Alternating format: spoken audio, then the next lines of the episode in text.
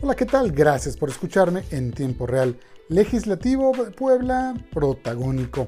Interesantes mensajes enviaron legisladores la semana pasada en sus respectivos informes. El presidente Gabriel Biestro, además de lo normal de señalar los excesos del pasado, resaltó que no se paralizó el legislativo en medio del COVID-19. Y la verdad sí es un mérito dada la dificultad no solo tecnológica, sino de concertación, de diálogo y negociación para sacar los acuerdos. Porque no basta con organizar sesiones de comisiones.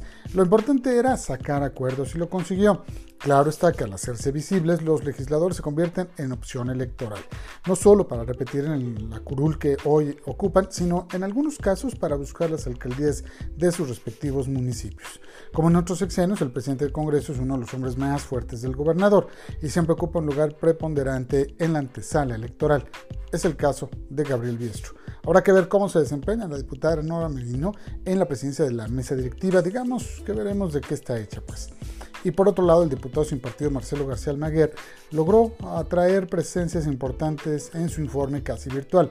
Además del líder nacional del Movimiento Ciudadano Dante Delgado, destacaron Rodrigo Samperio, coordinador nacional de Jóvenes en Movimiento, por supuesto Mayela Gómez, diputado federal, Pedro Jiménez León, delegado nacional en Puebla, Óscar Aguilar González, responsable de la estructura electoral de la cuarta circunscripción, Luis Tifen, coordinador de la Comisión Operativa Municipal y sobre todo el doctor Eduardo García, destacado neurocirujano y padre de Marcelo.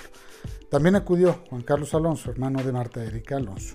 Y desde Los Corrillos aprovecho el espacio para enviar mis más sentidas condolencias a la familia de mi querido Ismael Ríos, quien falleció este viernes.